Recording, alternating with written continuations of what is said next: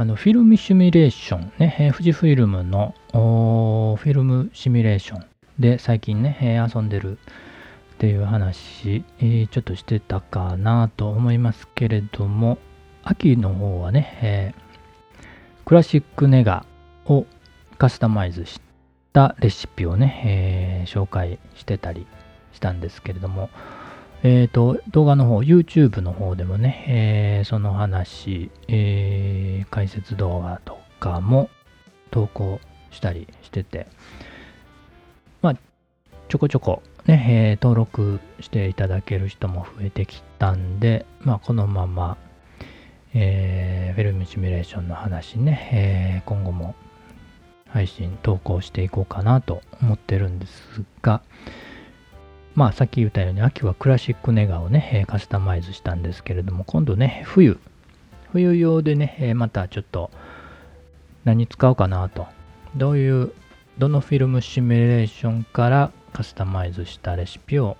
作っていこうかなというのを今やってるところで、えっ、ー、と、ちょっと試し撮りをね、えー、近くを歩きながら若干カスタマイズした今日。ちょっと強めにカスタマイズして、えー、るんで、結構色は変わってると。もともとのフィルムシミュレーションからだいぶ色は違ってるので、どのフィルムシミュレーションを使ってるかちょっと分かりにくいかもしれないですけれども、えー、インスタグラムの方にもアップしてます。テスト版ですけどね。えー、こっからちょっとずつ微調整してね、えー、最終的に、えー、作っていくんですけれども、またできましたらね、えー、インスタグラムとかね、ノートとか YouTube にも上げていきたいなと思ってます。まあ、候補としては、冬のバージョンね、えフィルムシミュレーションの候補としては、今考えてるのはクラシッククロームかエテルナブリッジバイパスか、もしくはまたまたクラシックネが使うかもしれないという感じで、この3種類の中からちょっといろいろ考えて作っていこうかなと思ってます。あの、富士フィルムね、えー、フィルムシミュレーション設定。これいろいろね、え、やりだすと結構楽しくて、